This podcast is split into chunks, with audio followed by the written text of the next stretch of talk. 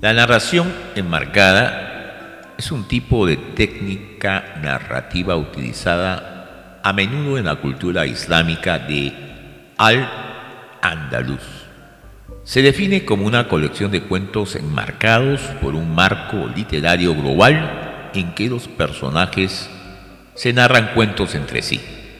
También se llama o se le conoce como cuento de marco. Y en inglés este tipo de narración es conocido como un frame tale.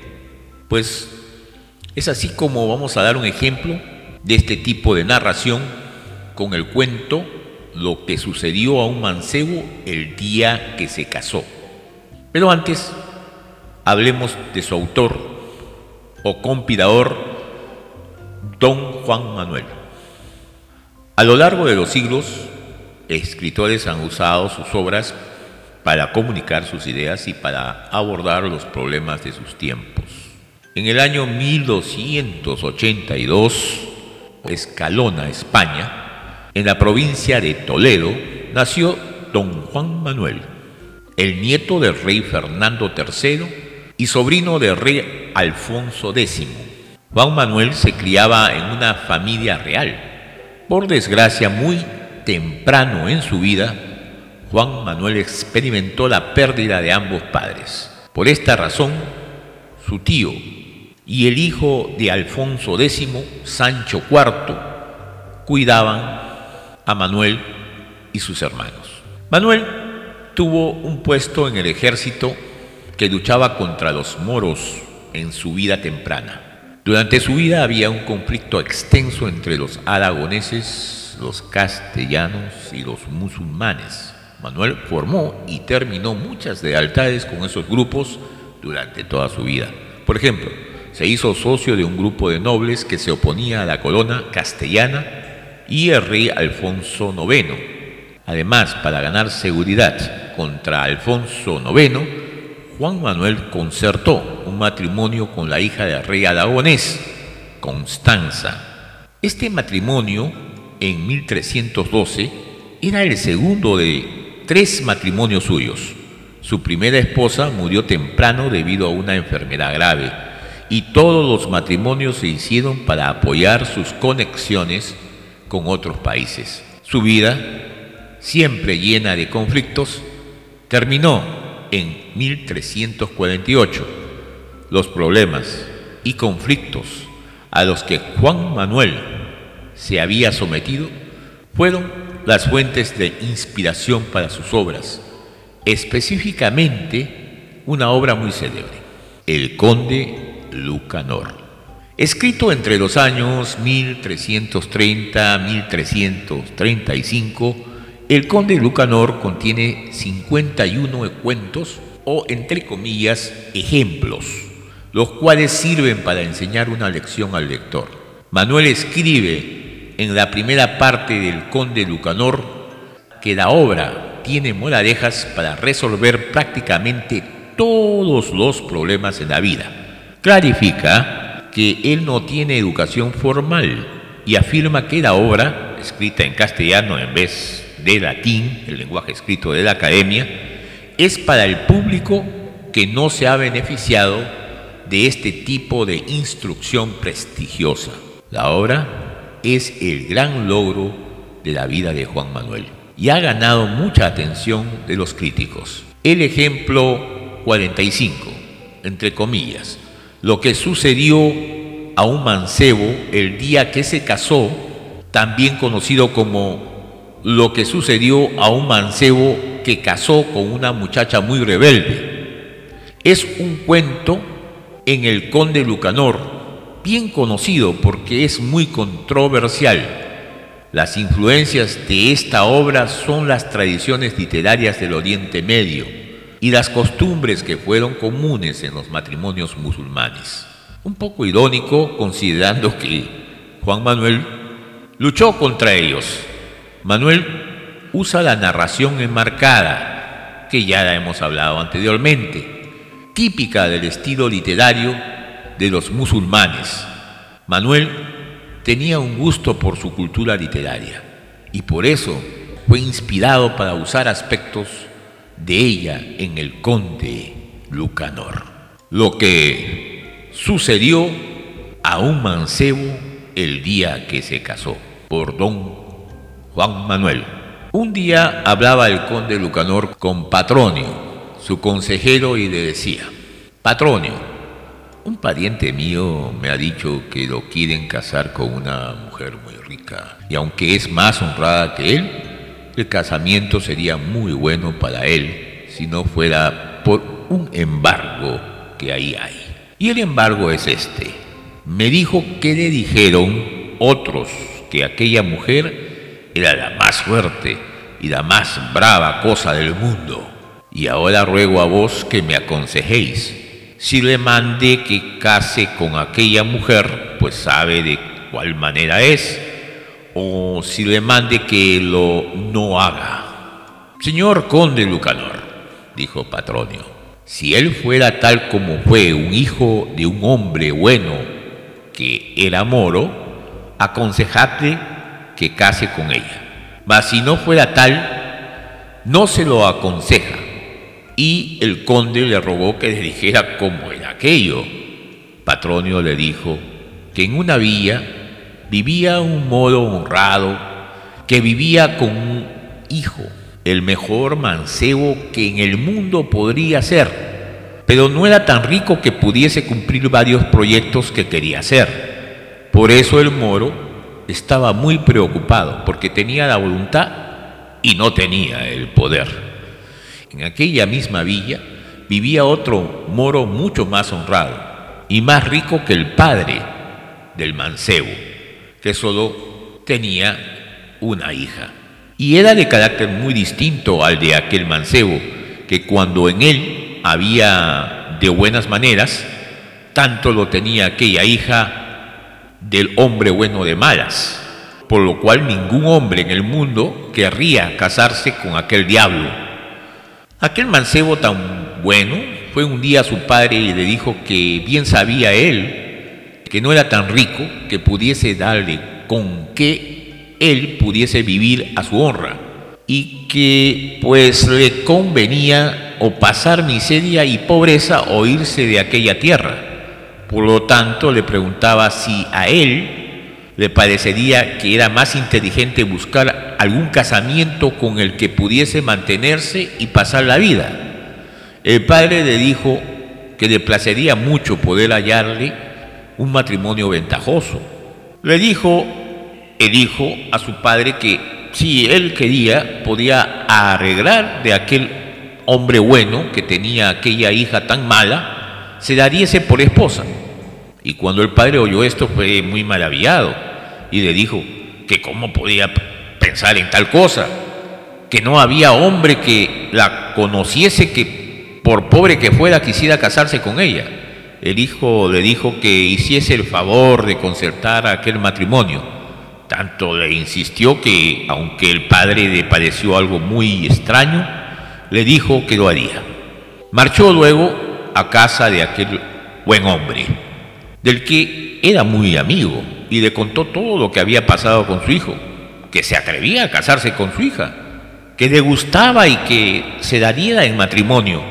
Cuando el buen hombre oyó hablar así a su amigo, le contestó, por Dios, amigo, si yo autorizara esa boda sería vuestro peor amigo, pues tratándose de vuestro hijo, que es muy bueno yo pensaría que le hacía grave daño al consentir su perjuicio o su muerte, porque estoy seguro de que si se casa con mi hija morirá, o su vida con ella será peor que la misma muerte. Mas no penséis que os digo esto por no aceptar vuestra petición, pues si la queréis como esposa de vuestro hijo, a mí mucho me contentará entregarla a él o a cualquiera que se la lleve de esta casa su amigo le respondió que le agradecería mucho su advertencia, pero como su hijo insistía en casarse con ella, le volvía a pedir su consentimiento. El casamiento fue hecho.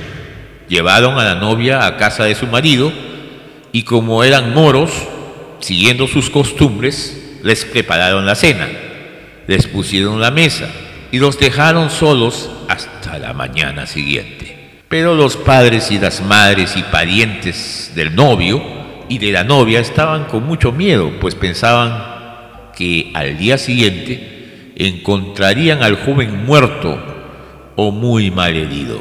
Al quedarse los novios solos en su casa, se sentaron en la mesa y antes de que ella pudiese decir nada, miró el novio a una y otra parte de la mesa y al ver un perro le dijo ya bastante airado, perro, danos agua para las manos. El perro no lo hizo. El mancebo comenzó a enfadarse y le dijo más bravamente que les trajese agua para las manos. Viendo que el perro no lo hacía, el joven se levantó muy enfadado de la mesa y agarró la espada y fue directo hacia el perro. Cuando el perro lo vio venir hacia sí, comenzó a huir y él emposa al perro, saltando ambos por la ropa y por la mesa y por el fuego y tanto anduvo en pos de él hasta alcanzarlo. Lo sujetó y le cortó la cabeza, las patas y las manos, haciéndolo pedazos y ensangrentando toda la casa, la ropa y la mesa. Después, muy enojado y ensangrentado, volvió a sentarse a la mesa y miró en derredor. Vio un gato, al que mandó que trajese agua para las manos, y porque el gato no lo hacía, le gritó, ¿Cómo, falso traidor? ¿No viste lo que hice con el perro por no obedecerme? Yo prometo que si un punto más disputas conmigo, que tendrás el mismo destino que el perro. El gato no lo hizo, y así se levantó el mancebo, lo cogió por las patas y lo estrelló contra la pared, haciendo de él más de cien pedazos y demostrando con el mayor ensañamiento que con el perro. Así enfadado y colérico volvió a la mesa y miró a todas las partes. La mujer al verlo hacer todo esto pensó que se había vuelto loco y no decía nada. Después de mirar por todas partes, vio a su caballo, que estaba en la casa y aunque era el único que tenía, le dijo muy bravamente que les trajese agua para las manos. Pero el caballo no le hizo. Al ver que no lo hacía, le dijo, ¿cómo, don caballo? Solamente porque no hay otro caballo. Por eso os dejaré si no hacéis lo que yo os mande. Tan mala muerte os daré como a los otros. Y no hay cosa viva en el mundo que no haga lo que yo mande, que eso mismo no le haré. El caballo estuvo quieto. Cuando el mancebo vio que el caballo no le obedecía, se acercó a él le cortó la cabeza con mucha rabia y luego lo hizo pedazos. Cuando la mujer vio que mataba al caballo, aunque no tenía otro, y que decía que haría lo mismo con quien no le obedeciese, pensó que no se trataba de una broma, y le entró tantísimo miedo que no sabía si estaba viva o muerta. Él, así, bravo, judioso y ensangrentado, volvió a la mesa, jurando que si mil caballos, hombres o mujeres, hubiera en su casa que no le hicieran caso, los mataría a todos. Se sentó y miró a un lado y a otro, con la espada llena de sangre en el regazo. Cuando hubo mirado muy bien, al no ver a ningún ser vivo, sino a su mujer, volvió la mirada hacia ella muy bravamente y le dijo con muchísima furia, mostrándole la espada en su mano, levantados y dadme agua para las manos. La mujer, que no esperaba otra cosa sino que la despedazara toda, se levantó muy apriesa y le dio el agua para las manos. Él dijo, ah, cuánto agradezco a Dios porque habéis hecho lo que os mande, porque de otra guisa habría hecho con vos lo mismo que con ellos. Después le mandó que le sirviese la comida y ella lo hizo. Y con tal son, se lo decía que ella ya pensaba que su cabeza era ida por el polvo. Y así pasó el hecho entre ellos aquella noche. Así ocurrió entre los dos aquella noche y nunca hablaba ella sino que se limitaba a obedecer a su marido. Cuando ya había dormido un rato le dijo él, con tanta ira como tuve esta noche, no puedo dormir bien. Procurad que mañana no me despierte nadie y preparadme un buen desayuno. Cuando aún era muy temprano, los padres, madres y parientes se acercaron a la puerta y como no se oía nadie, pensaron que el novio estaba muerto o herido y vieron entre las puertas a la novia y no al novio y su temor se hizo más grande. Ella al verlos junto a la puerta se les acercó muy despacio y con gran miedo comenzó a decirles, Ingratos, ¿qué hacéis? ¿Qué hacéis ahí? ¿Cómo os atrevéis a llegar a esta puerta?